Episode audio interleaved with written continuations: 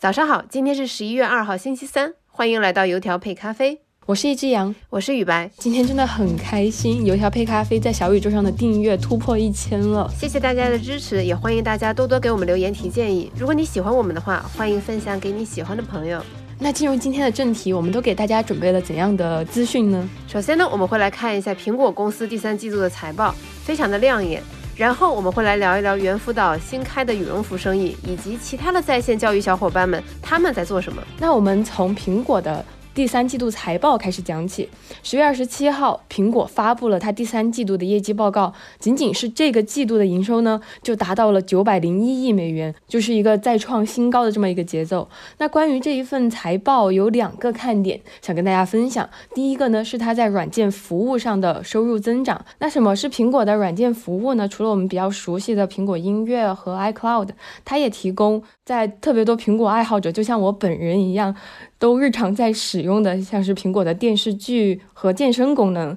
嗯，在此之外呢，它还开设一些在国内暂时我们还没办法体验到的，像是呃苹果的书、新闻和信用卡的服务。当然，还有苹果的播客服务也是这个软件的一部分。虽然说播客好像不怎么赚钱，其实，在最近这几个季度的财报里面，苹果都会高亮自己软件服务这一块业务的增长趋势。这是为什么呢？因为这个。利润率实在是太惊人了。呃，以第三季度为例，苹果的各种软件服务的收入是一百九十亿，但是它的成本呢只有五十六亿，而与之相比，它硬件上的投入是七百零九亿，成本是四百六十三亿，这个对比是非常惊人的。而最让我哇哦的是，看到这个季度的软件收入，它比这个季度的 iPhone 的销售额都还要多的时候，我第一次如此直观的感受到苹果的这个矩阵有多么的可怕。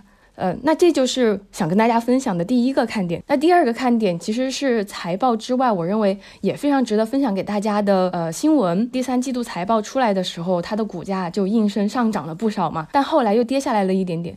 原因就在于接下来我要跟你分享的这两条坏新闻了。第一个是高层要走，而且据说要走好几个。前不久，产品设计部的一把手才宣布说要离开苹果。在十一月一号的时候，彭博社又有新的报道说，主管苹果商店的 VP，还有苹果的首席信息官这两位在苹果掌握重要位置的女性都要离职。这个就让市场觉得，哎，怎么回事？最近。苹果的高层频频出走，是不是内部出现了什么问题？那第二个坏的消息是，苹果在财报发布之后的电话会议上面，其实有很明确的表示，因为宏观的因素，他们对未来的预期并不是很好，预计整体的增长会放缓。而且，苹果在后来接受电视采访的时候，又表示说，苹果已经放缓了招聘的速度了。最近我看到的关于苹果这一次财报。让我印象最深刻的一句话是“苹果活在另一个世界”。这句话是用来描述苹果在这个季度的表现优于同类的其他的公司。但从以上两条坏新闻来看，他们也有活在另外一个世界的烦恼啊。那我们下面来看一下国内的消息。今天我们准备的国内消息是一家我们之前有提到的非常打引号不务正业的公司——猿辅导。这次要跟大家分享的新闻是猿辅导的羽绒服正式开卖了。最近呢，猿辅导在北京的三里屯和上海的太古汇都开了旗下羽绒服品牌 Sky People 的实体店。Sky People 这个品牌，它宣称自己是从爱与工作出发，围绕着职场人士的工作生活形态，打造商务机能羽绒服。当时看到这个词，我就愣了一下。这个什么叫商务技能羽绒服？就是不愧是互联网公司，真的非常会造词儿。那这个词是什么意思呢？其实我后来看了一下它的各种图片和讲解，大概也就理解了。它其实有点像互联网公司的人为自己的同事和自己设计的羽绒服，比较轻便又适合商务场景，所以它的造型其实是相比。大部分我们看到的市面上的普通羽绒服是要更时尚、更商务的，比如他们会主打像派克大衣一样的羽绒服，或者有点像工装外套一样的羽绒服。而且他们对于产品的分类也不是说按照什么羽绒服的厚薄、长短来分，而是按照不同的场景来切。他们会分为城市全场景、商务出行、轻便运动。也就是说，其实根据都市白领在不同场景中的需求来售卖这些衣服。在定价上，这个羽绒服价格也是不菲。Sky People 的外套价格在三千二到七千二这样的价位，它其实是比我们非常熟悉的国内头部品牌波司登要贵一些，但它又远远低于加拿大鹅这种相对比较知名的国际奢侈品牌。有一些评论会认为说，它这样对他们来说其实是有一定的生存空间，但是我觉得这个定价可能对于高端的人来说。显得不够高级，对于普通老百姓来说又显得过于昂贵，所以现在我们能看到他们的营销策略，其实也就是在小红书上做大量的投放。从他的营销策略中，我们就能看出他瞄准的目标人群其实就是都市里相对比较年轻、对时尚有一定要求的白领。那除了羽绒服之外，其实猿辅导还有很多不务正业的事情，比如我们上次聊的那个咖啡 Great Coffee，其实现在猿辅导已经变成了两家公司，一家叫做北京猿辅导线上学科培训学校，它承载的是猿辅导的非盈利业务；另一家呢叫做北京看云控股有限公司。这些所谓不务正业的这些方向，其实都是属于这家公司的，包括消费、出版、企业服务。这家公司的名字我觉得比较有趣，它出自王维的诗。行到水穷处，坐看云起时。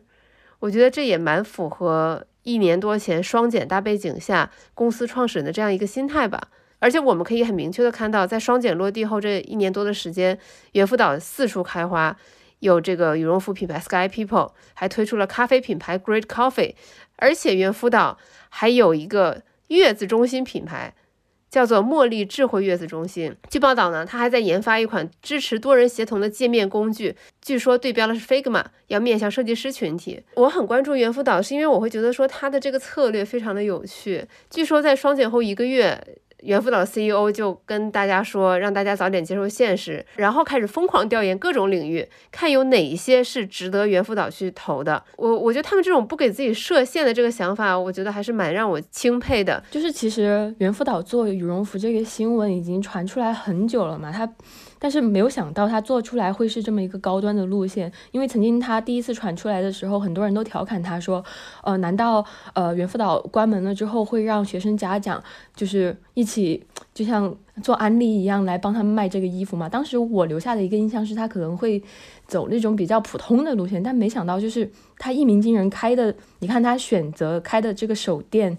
你看他现在开出来的这两家店，都是上海和北京非常高端的商场嘛。其实走的这个路线确实让我没有想到，而且像是我们今天。讲过的 Great Coffee 也做的有声有色，就感觉这家公司确实有点东西。然后下一步我在想，我们什么时候约个时间去看一下那个月子中心到底怎么样吧？对对对，去参观一下，购买可能还是有点太贵了。而且它的装潢也是那种太空舱比较未来风格。同时，我在小红书上刷着刷着，说实话，我自己有也有一点点种草。因为其实像我冬天是比较喜欢穿大衣的，羽绒服在我心中就是非常难看的。但如果真的有又时尚又很轻便的羽绒服，那我确实是比较会心动。刚刚聊完猿辅导，那我们再来看看双减，其实已经过去一年半了，其他的在线教育小伙伴大家都在做什么呢？可能大家最熟悉的成功代表就是新东方。新东方的东方甄选，在过去一年可以说是占据各种版面头条。虽然说新东方在刚杀入直播电商这个赛道之后，也有过非常漫长的低谷期，但是可能就是厚积薄发吧。今年夏天迎来了爆发式的增长，而且在他们走红之后，东方甄选的直播间已经连续四个月稳坐抖音带货榜的榜首。看到新东方做的这么好，好未来也不甘人后。好未来的直播账号呢，叫做学家优品，听起来是不是跟东方甄选有一点相似？那他们同样，他们卖的东西呢，也不止于农产品和书籍，他还卖什么抱枕啊、洗护用品啊、绘本教辅等等等等。很多人诟病好未来，说他像素级模仿新东方。为什么这么说呢？首先是他的直播间的装修风格，还有带货方式就特别像新东方。他们的带货主播也是他们以前的老师。有观众在直播间质疑他们模仿东方甄选，然后他们的主播是这么回应的：如果能向班上成绩最好的那个同学学习，对于我自己来说不是一件丢人的事情。同时呢，高途教育今年九月份也入驻了短视频平台，开始了首播带货，但是取得的效果并不是非常非常理想。还有另外一家上市的教培公司叫斗神教育，它其实是比新东方开始直播还要早，那他们的账号斗神甄选在快手其实也有大几十万的粉丝。呃，据报道，作业帮和猿辅导其实也有意愿下场去做直播带货，他们都注册了相关的商标，只是说目前还没有动静。与此同时呢，其实包括猿辅导也好，高途教育也好，好未来也好，其实这几家也都有在发力智能硬件，比如说帮助孩子更好学习的错题机或者学习机。但是硬件的研发其实是一个比服装更漫长的一个过程。我们其实最开始知道猿辅导要做羽绒服是去年九月份的事情，他们去年九月份注册了。